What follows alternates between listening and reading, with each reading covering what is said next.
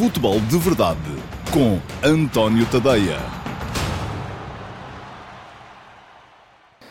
Olá, muito bom dia a todos. Eu sou o António Tadeia. Este é o Futebol de Verdade, edição de 1 de outubro de um, 2019, mês de outubro, mês que para tudo no campeonato. Vamos voltar a ter, à exceção daquele uh, Desportivo das Aves Tondela que vai ser jogado no próximo fim de semana, em antecipação da nona jornada, mas só vamos voltar a ter campeonato no dia 25, imaginem. Portanto, isto é algo que é com certeza muito bom para o negócio. Já escrevi sobre isso hoje de manhã no, uh, no último passo. Quem quiser ler, está lá o texto em antoniotadeia.com. Hoje, aqui no Futebol de Verdade, vou deter-me mais um bocadinho sobre aquilo que foi a estreia do Sporting de Jorge Silva, o primeiro Sporting do novo treinador. Uh, ontem, nas Aves também, com uma vitória por 1 a 0, arrancada a ferros, muito perto do fim, uma grande penalidade convertida por Bruno Fernandes a dar a vitória à equipa do do Sporting. Um, vou falar daquilo que foi o jogo de ontem e daquilo que eu acho que pode vir a ser o Sporting de Silas se os resultados forem ajudando, porque eu, uma coisa é aquilo que o treinador tem em mente, outra coisa é aquilo que ele consegue uh, pôr em prática se tiver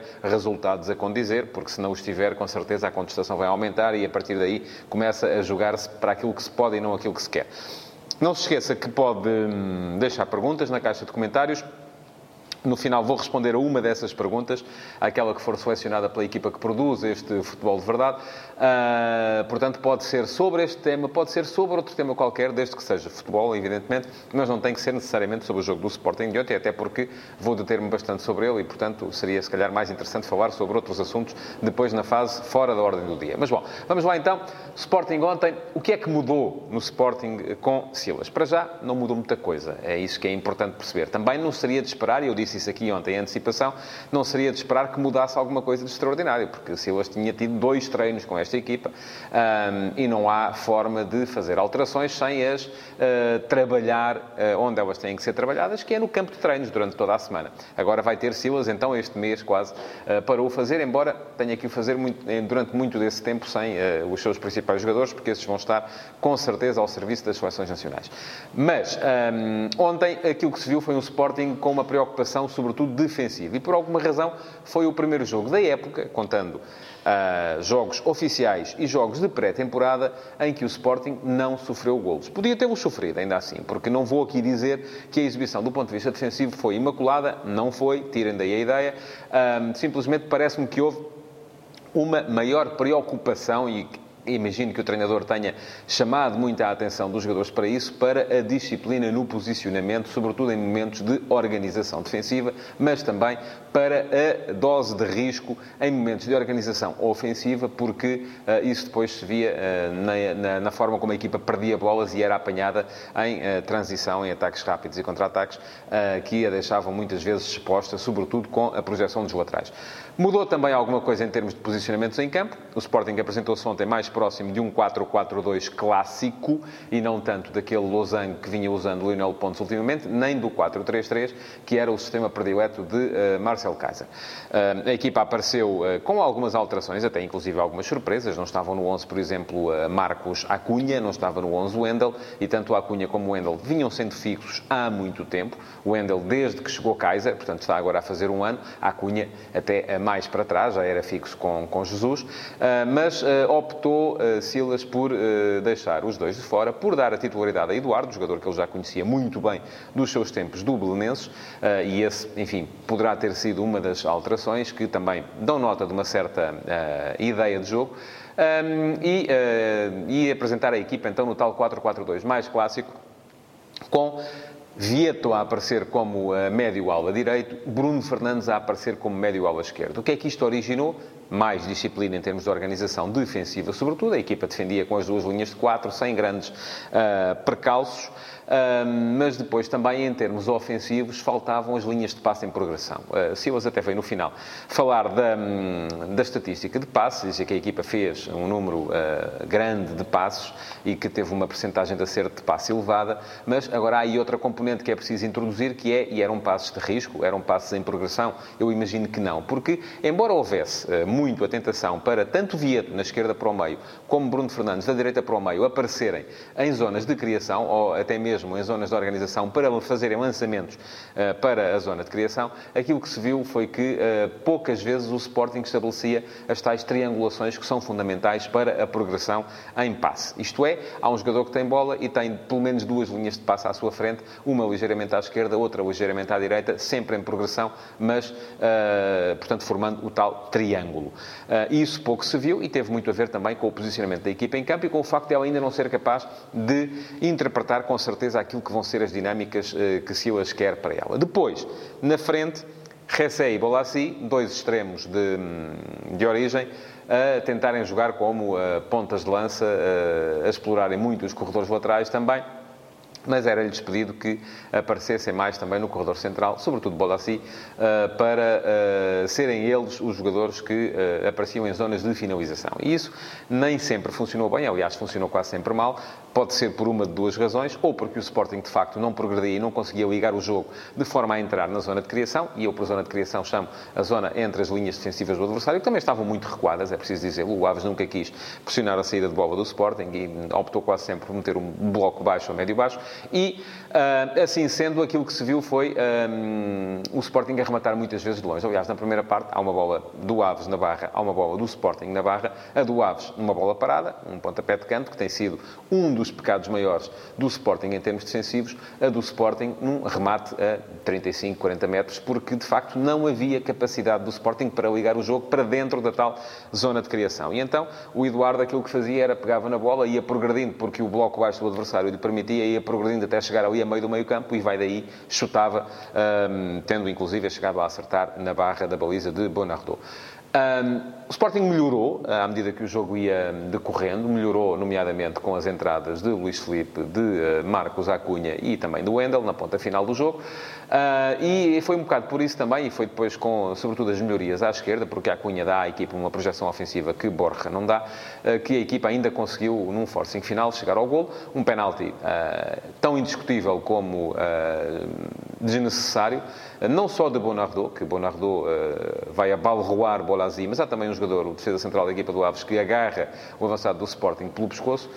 portanto, não há dúvidas nenhumas relativamente ao penalti, também não me parece que houvesse qualquer necessidade dele, dele ser feito, mas a verdade é que foi, apitou bem Carlos Xistra e acabou o Sporting por chegar a uma vitória que se pode dizer até que é justa, porque na segunda parte, sobretudo, foi o Sporting quem mais tentou ganhar o jogo, mas uh, que foi uh, mesmo ali no limiar do 0 a 0, porque uh, muito dificilmente estava a ver como é que o Sporting ia conseguir desatar este nó contra uma equipa que vinha com uma série de derrotas consecutivas e algumas delas até com muitos golos sofridos. Portanto, o que é que Silas vai ter que trabalhar? Vai ter que trabalhar dinâmicas ofensivas, vai ter que trabalhar também, com certeza, um, o acerto defensivo e, sobretudo, em lances de bola parada, porque aquilo que se vê uh, para já é uma equipa um, com pouca capacidade para criar. E isto vai, com certeza, permitir ao Sporting, e agora vou passar a dizer aquilo que eu acho que Silas vai querer para este Sporting, vai, com certeza, permitir, vai, uh, com certeza, pedir ao Sporting uma ligeira alteração em termos de estrutura da qual se parte. É verdade que o futebol não é matraquilhos, que a dinâmica é que é importante, mas há sempre uma estrutura de partida e essa estrutura de partida no Sporting eu estou convencido que vai ser Uh, com certeza em 3-4-2-1, uh, porque é para isso que uh, o plantel do Sporting, aliás, o plantel não, os melhores jogadores do Sporting estão mais predispostos. E esta, eu comecei por dizer o plantel e depois corrigi, porque esse vai ser precisamente um dos problemas fundamentais, é que o Sporting por aquilo que jogam os seus dois melhores jogadores, e os dois melhores jogadores eu refiro-me em termos de criação a Vieto e a Bruno Fernandes, um, convém de facto ao Sporting uh, jogar nesta espécie de 3-4-2-1, com os dois uh, funcionarem precisamente ali entre linhas, atrás de um ponta de lança, que terá que ser o Luís Felipe, não há outro no plantel. Uh, portanto, aquilo que jogam os seus melhores jogadores um, aconselha um 3-4-2-1, aquilo, a forma como foi construído o plantel, com sete extremos, hum, faz pensar que este 3-4-2-1 é, vai ser um desperdício, porque vai colocar fora da, da, da, da, luta a maior parte dos jogadores que o Sporting tem no plantel. Porquê? Porquê? Porque uh, em 3-4-2-1 não há verdadeiramente extremos. Uh, e o que é que eu falo quando falo num 3-4-2-1? Falo em três atrás, sim, três centrais, embora um deles possa uh, abrir numa num dos corredores laterais, e aqui estou a pensar seja em Matia, seja em Borja, conforme quiser Silas construir o seu trecho de trás, porque aquilo que à partida parece mais indicado é fazer Neto, Coates, Matia, mas também pode perfeitamente ser Coates, eh, Matia, Borja, eh, porque Borja dificilmente também vai conseguir depois ter a projeção ofensiva necessária para ser ele o ala do lado esquerdo, aí sim penso em Acunha, eh, com Rosier do lado direito, e depois dois médios que são, sobretudo, médios de estabilização. Dois médios para estabilizar a equipa e aqui, eh, enfim, pode entrar ali muita gente, depende do risco e do pendor ofensivo que Silas queira dar à equipa. Parece-me que uh, o Sporting não tem um 6 uh, que claramente uh, assuma a saída de bola, não há ninguém com condições para fazer isso. Parece-me também que a ideia de ter os tais três atrás é não precisar que o 6 venha a assumir a saída de bola, porque se faz logo saída de bola a 3 com os três centrais.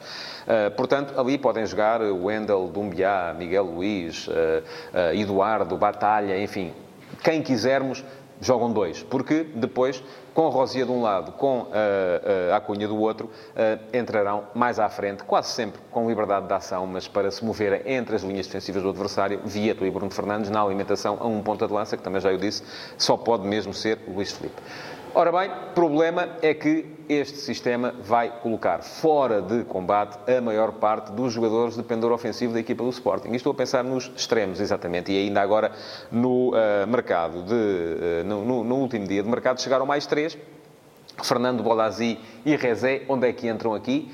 Alguns de vocês que são mais otimistas dizem ah, mas é perfeitamente possível jogar com Rezé em vez de Rosier, eh, com uh, Bolazzi em vez de Acunha do lado esquerdo. Enfim, não, é demasiado ofensivo. Não me parece que seja uh, possível, mas a verdade é que neste sistema depois há pouco espaço para aparecerem tanto Fernando como Bolazzi, como Rezé, como Giovanni Cabral, como Plata, como Rafael Camacho. Já estou a falar de seis extremos que estão no plantel principal do Sporting e que ficariam, uh, seriam tornados quase obsoletos por o sistema que mais convém aos melhores jogadores. E agora aqui a pergunta que se coloca é o que é que deve fazer o treinador? Deve privilegiar a, uma melhor forma de expressão para aqueles que são os seus melhores jogadores ou um, aquilo que está na base do plantel? Eu acho que a, prima, a resposta é a primeira, porque uh, o que tem que fazer é, com certeza, em janeiro, uh, corrigir o plantel, formá-lo para a sua ideia de jogo, para o sistema que deseja adotar, uh, mas não pode, com certeza, estar a jogar num sistema para poder pensar na base do plantel e depois não conseguir, como Kaiser sempre disse enquanto estava em 4-3-3, não conseguir uh, adequar os dois melhores jogadores que o Sporting tem em termos de criação ofensiva, que são Vieto e Bruno Fernandes. Pronto, vai haver ali com certeza muito trabalho para, para Silas, uh, na ideia de jogo que ele com certeza quererá uh, implementar na equipa do Sporting. Um, Vale-lhe a ele, de facto, ter agora estas semaninhas. Ainda vai ter jogo com o Lask para a Liga Europa. Tem depois mais uma partida com o Rosenborg, ambas em Alvalade, antes de recomeçar o campeonato e há de ter também um jogo da Taça de Portugal, ainda não há sorteio, portanto, ainda não se sabe com quem. Esse já se sabe que em princípio será fora, mas será com certeza contra uma equipa de um escalão uh, secundário. Um, enfim, são três jogos para uh, também começar a pôr em prática aquilo que com certeza vai ser a nova ideia de jogo para o futebol do Sporting. Bom, Dentro do campo foi isto. Um, no final, uh, e eu já vou fazer só este parênteses para vos explicar, porque já disse aqui algumas vezes que não gosto de misturar uh, crónicas de jogo com análise à arbitragem. E muitos de vocês indignam-se com isso, porque vêm dizer que não, que a arbitragem faz parte do jogo. É claro que faz. Mas uma coisa é explicar o jogo, outra coisa é comentar a arbitragem. Eu, nas crónicas, acho que o jogo tem que ser explicado ou pelo menos relatado. Um, depois, se quisermos montar aqui um espaço de análise à arbitragem, podemos perfeitamente fazê-lo, mas não vamos explicar o jogo por aí. Vocês dizem-me assim, ah, mas um jogo que uh, seja ganho com um penalti inexistente aos 90 minutos, é possível explicá-lo sem recorrer à arbitragem? É. Não é possível explicar o resultado, mas o jogo é sempre possível explicar. E ontem, uh, o Augusto Inácio, no final, veio uh, fazer, veio dizer, aquilo que ele teve para dizer sobre o jogo foi, sobretudo, que uh, Dumbiá tinha feito, tinha passado o jogo a dar fruta, a distribuir fruta, e, no entanto, não tinha visto o cartão amarelo. Um, fomos ver as estatísticas, uh, Dumbiá fez uma falta durante o jogo todo. É possível que Inácio estivesse a confundi-lo com Rosier, porque Rosier também já teve cabelo louro, também é assim moreno. Uh, enfim, uh, Rosier esse sim fez cinco faltas e viu um cartão amarelo precisamente na última dessas cinco faltas. Mas pronto, uh, isto para vos dizer que, por muita razão que tivesse Inácio, e eu até admiti em primeira instância que tivesse, uh, não era por aí com certeza que o jogo ia ser explicado. O jogo explica-se de uma maneira e depois chegamos aqui e dizemos, ok, teve razão, o árbitro errou, como já o disse aqui algumas vezes, ainda ontem falei aqui de alguns erros dos árbitros, mas não vou explicar os jogos com eles. Duas pequenas notas ainda para um, falar de, daquilo que foi a intervenção eh, de ontem de Rui Gomes da Silva, eh, o eh, já anunciado candidato da oposição a Luís Filipe Vieira no Benfica, parece-me cedo, mas Rui Gomes da Silva não não conseguiu resistir àquilo que lhe pareceu ser uma oportunidade de ouro, apareceu, avançou, já disse que sim, que vai ser com certeza candidato. Parece-me difícil Rui Gomes da Silva manter uh, a sua candidatura no topo da agenda durante um ano, porque é isso que falta ainda para as eleições do Benfica, vão ser em outubro de 2020. Uh, eh, fico curioso por ver o que é que vem dali, sendo que, com certeza, não quererá Gomes da Silva que o Benfica comece a perder para poder começar ele a contestar ainda mais aquilo que tem sido a liderança de Luís Filipe Vieira. Outra nota para aquilo que se anuncia, que é o facto de os administradores da SAD do Sporting irem fazer aprovar um aumento salarial para depois o rejeitarem e, uh, vou dizer aqui, não havia nenhuma razão para que fossem aumentados. Eu acredito firmemente numa coisa que é, primeiro mostramos serviço, depois a seguir pedimos aumento. E a verdade é que esta SAD do Sporting, por muito que eu acho que uh, até pode ser mais bem paga e que para ter bom, uh, bons uh, decisores, bons administradores, é preciso ter bons salários, porque senão as, pessoas, as melhores pessoas não vão para ali, vão para outros sítios. neste momento, em termos de clima, não me parece que houvesse clima para fazer qualquer aumento salarial aos administradores de uma SAD que têm tomado más decisões atrás de más decisões, umas atrás das outras. Bom, tenho que ir aqui buscar o um, telefone para poder ver uh, as perguntas de hoje e uh, pergunta-me o Cláudio Gonçalves. Uh, olá, Cláudio, muito bom dia. Olá, António. Pensa que esta jornada europeia será decisiva para as equipas portuguesas que não ganharam na primeira? E porquê? Ora bem, tenho que fazer aqui um esforço para ir lá atrás. Quem é que não ganhou na primeira jornada? Não ganhou o Vitória, não ganhou o Sporting, uh, não ganhou o Benfica. Uh, e acho que sim. Uh, é, Parece-me que uh, quem não ganhou na primeira tem pelo menos, no caso do Benfica que joga fora, tem pelo menos que empatar, porque se perde outra vez começa a ficar muito problemático. No caso de Sporting e Vitória, que jogam em casa, acho que têm de ganhar, sim. Não, não há grandes. Têm de ganhar se, é se aquilo que pensam, de facto, é fazer mais do que uma participação honrosa e é chegar à fase seguinte da competição. Parece-me que são resultados ao alcance de todos eles.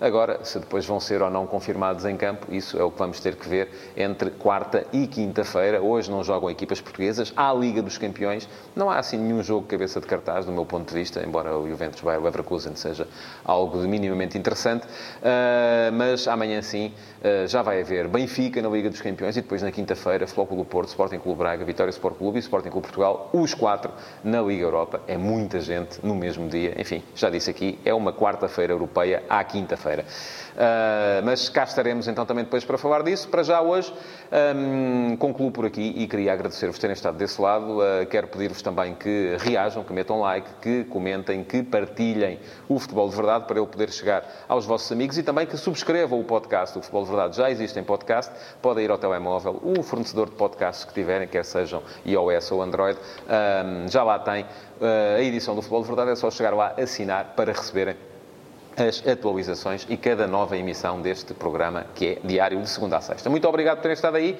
e até amanhã. Futebol de Verdade, em direto de segunda a sexta-feira, às 12h30, no Facebook de António Tadeia.